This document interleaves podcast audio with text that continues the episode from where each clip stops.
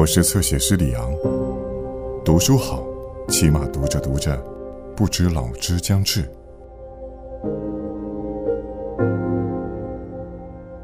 不相信世界就是这样，在明知道有的时候必须低头，有的人必将失去，有的东西命中注定不能长久的时候，依然要说，在第一千个选择之外，还有第一千零一个可能。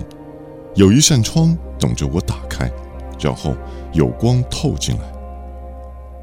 王小波，青铜时代。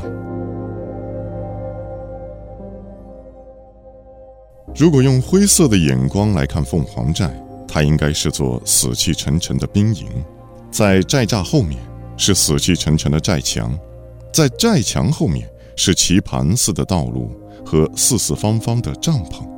里面住着雇佣兵，在营盘的正中住着那个老妓女，她像一个纸糊没胎的人形，既白又干瘪，在她脸上有两道牦牛尾巴做的假眉毛，尾梢从两鬓垂了下来。一开始，凤凰寨就是这样的，像一张灰色的棋盘上有一个孤零零的白色棋子，只可惜那些雇佣兵不满意，一切就发生了变化。这个故事除了红色，又带上了灰色以外的色彩。手稿的作者就这样横生起枝节来。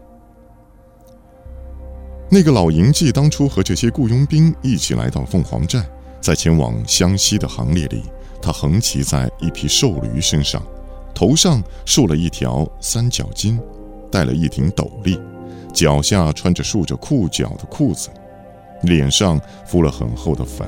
一声不吭，也毫无表情。这女人长了一个尖下巴，眉心还有一颗痣。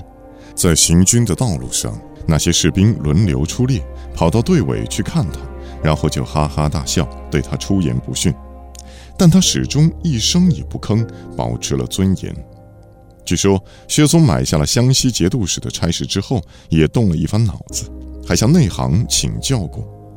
所有当过节度使的人一致认为，在边远地方统帅雇佣军，必须有个好的营妓，他会是最重要的助手。为此，薛松花重金礼聘了最有经验的营妓，就是这个老婆子。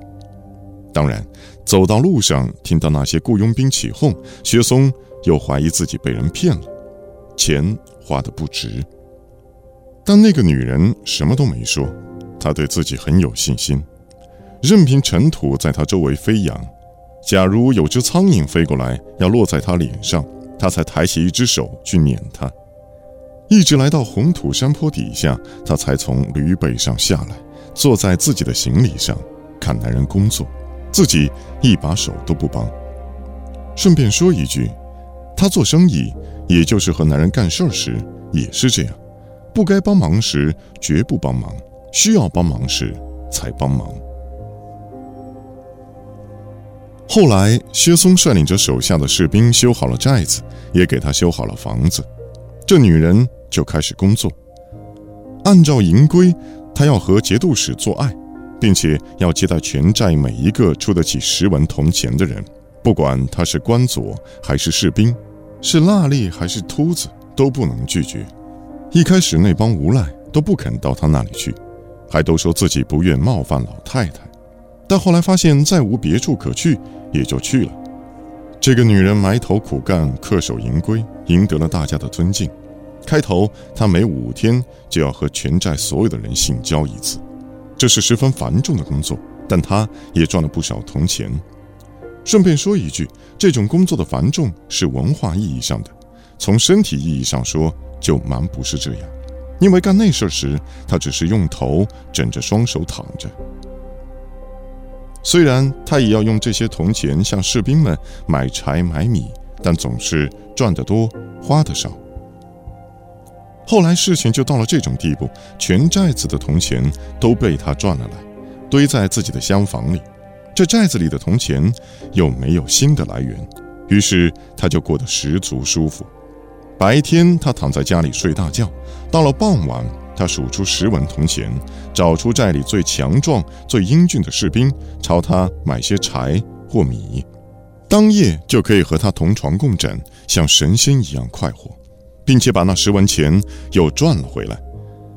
就如丘吉尔所说，这是他最美好的时刻，而且整个凤凰寨也因此变得井然有序。这位营妓从来不剪头发，也不到外面去，不管天气是多么炎热，屋里是多么乏味。由于他的努力，整个凤凰寨变成了长安城一样的灰色。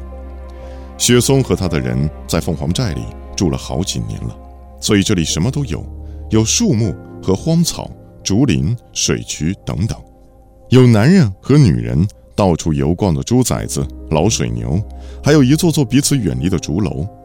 这一点和一座苗寨没有什么区别。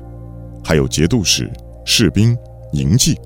这一点又像做大军的营寨，或者说保留了一点营寨的残余。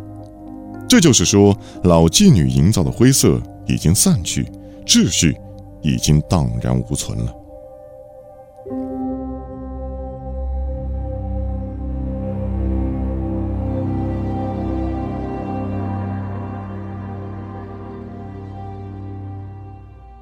更多精彩内容，请在新浪微博、微信公众号关注“侧写师李昂”。